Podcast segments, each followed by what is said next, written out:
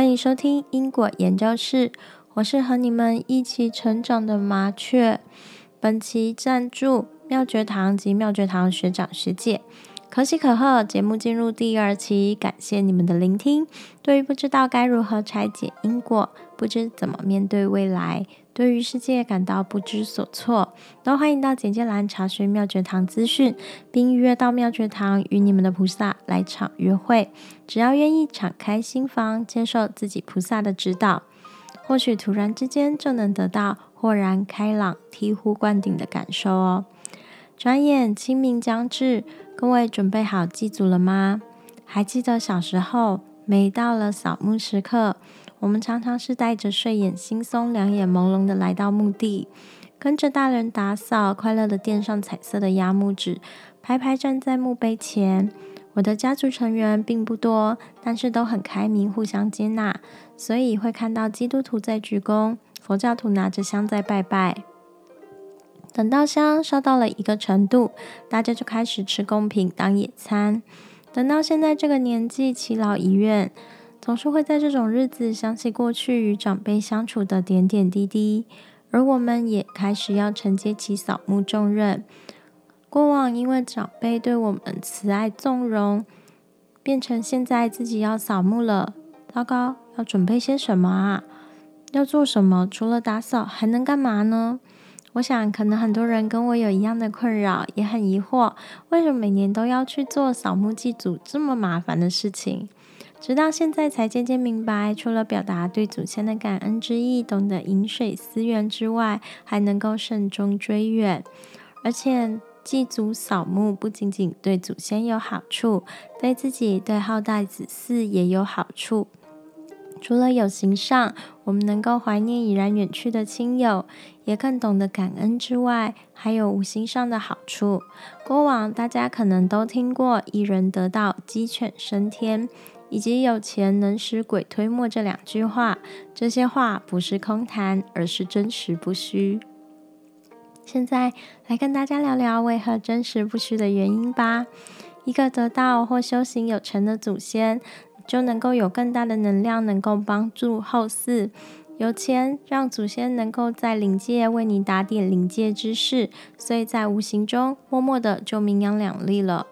所以不要小看祭祖扫墓这看起来有些麻烦的事情，真诚的去准备，做得好，名扬两界都能成就哦。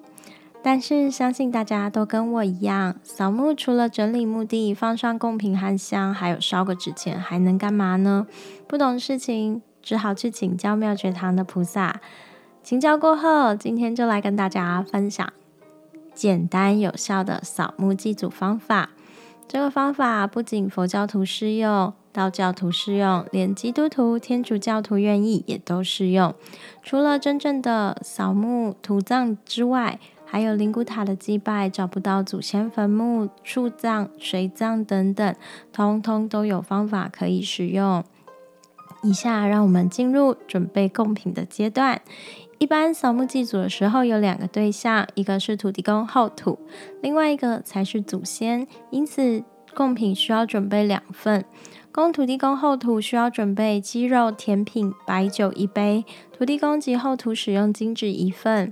鸡肉的部分，现在社会已经非常发达，没有必要非得要一只水煮的白斩鸡不可。烹调方式也不用那么的拘泥，到肯德基买一份全家桶也是一个选项。甜品方面，则是随着个人心意来准备，汤圆一碗、蛋挞一份，都不失为一个好选择。金纸方面，只要进入金纸店，告知你需要祭拜的对象需要几份，金纸店就能够帮你准备好，只要掏出钱包付账即可。住家附近没有金纸店的朋友也不要着急，现在是电子化的时代，拿出手机，打开电脑，搜寻金纸，找到一间评价不差的金纸店，和老板沟通好，就可以下单购买。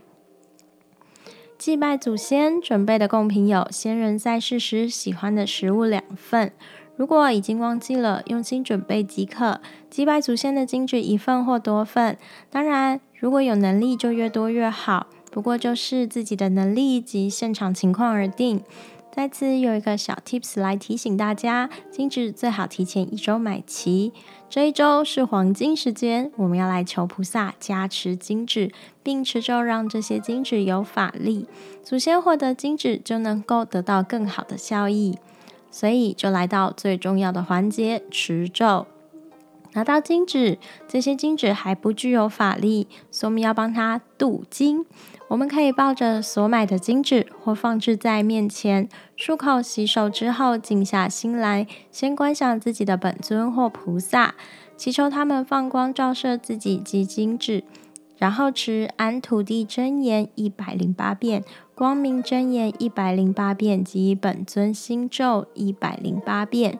如果不知道自己本尊的人，可以持阿弥陀佛心咒、观世音菩萨心咒及地藏菩萨心咒，三者则则一。如果有经知道本尊的人，经过灌顶加持，可以持诵本尊心咒。如果是基督徒、道教徒、道教徒，譬如说，如果是瑶池金母，可以念南无瑶池金母，念道号就可以了。然后，如果是基督，可以直接就是耶稣基督，念一百零八遍也可以。那接下来我来教大家念如何念安土地真言。安土地真言念法如下。南无萨曼多摩多兰嗡嘟噜嘟噜地维梭哈。南无萨曼多摩多兰嗡嘟噜嘟噜地维梭哈。南无萨曼多摩多兰嗡嘟噜嘟噜地维梭哈。光明真言念法如下：嗡阿摩嘎怀鲁迦那玛哈姆德列玛尼巴特玛吉法拉波拉法尔达雅吽。嗡阿摩嘎怀鲁迦那玛哈姆德列玛尼巴特玛吉法拉波拉法尔达雅吽。嗡阿摩嘎怀鲁迦那玛哈德雷玛尼巴德玛基法拉波拉法尔达雅吽。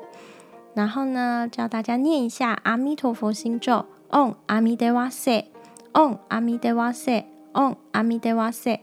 观世音菩萨心咒：嗡玛尼贝咪吽，嗡玛尼贝咪吽，嗡玛尼贝咪吽。地藏菩萨心咒：嗡哈哈哈维三摩耶娑哈，嗡哈哈哈维三摩耶娑哈，嗡哈哈哈维三摩耶娑哈。不要以为烧金纸有没有持咒是差不多的，这种时候就来跟大家分享一下。我记得第一年开始烧化持咒的金纸的时候，火有呈现龙卷风的形状。到墓地第一次烧金纸的时候，家族有一个小小的火化炉，是以泥土瓷砖建造。当时爆了好几声，吓了我们好大一跳。后来去请示菩萨，才知道原来火会呈现龙卷风的形形状，是祖先急着领收金纸；而金炉的爆炸声，则是因为祖先太久没有收到金纸的供奉，所以也抢着要来领收。所以千万不要小看烧金纸这件事情。看起来虽然只是心意的替代，但是古早的传承都有它一定的道理。而且如果没有意义、没有用处，又怎么会流传到现在呢？接下来跟大家分享土葬墓地以外的祭拜烧金纸的方式。由于社会变迁，祖先从住独栋别墅改成公寓大楼、灵骨塔的形式。往往灵骨塔不让民众烧金纸，所以愿意烧金纸的人家中已有供奉菩萨祖先，可以在自家面门面前唱。明祖先之名，将金纸烧化给祖先。在此也有一个小 tips 来提醒大家：供养烧化金纸给菩萨和给祖先，不能使用同一个金炉哦。为何要唱名？因为太久没有焚化金纸。因此，领收人会从最古早的那名祖先开始领收。等轮到离自己最近的亲人的时候，可能早已经所剩无几，所以才建议大家唱名。而在家门口烧花金纸，则是怕其他的孤魂野鬼来抢收。毕竟冥界的灵也很需要口口的赞助啊。还有一些人家中没有供养菩萨祖先，或是祖先以水水葬、树葬的方式，这样的人可以到居家附近地藏菩萨的寺庙，或是城隍爷庙中，携带两份金纸，来表示自己的诚意。然后参拜菩萨后，烧化第一份金纸给菩萨，向菩萨请示是否可以烧化金纸给祖先。如果菩萨答应了，就可以在庙中烧化给祖先。到地藏菩萨寺庙或是城隍庙的时候，要特别注意此间庙宇是否提供火化金纸的地方，然后诚心诚意，心念要正，千万不要有亵渎菩萨的思想或举动，也不要违反到庙宇的规矩，千万不要危害别人哦。以上所有的资讯都会放放在本期节目的资讯栏中，大家可以去检阅参看。感谢今天大家的收听，我是与你们一起成长的麻雀，下期空中见。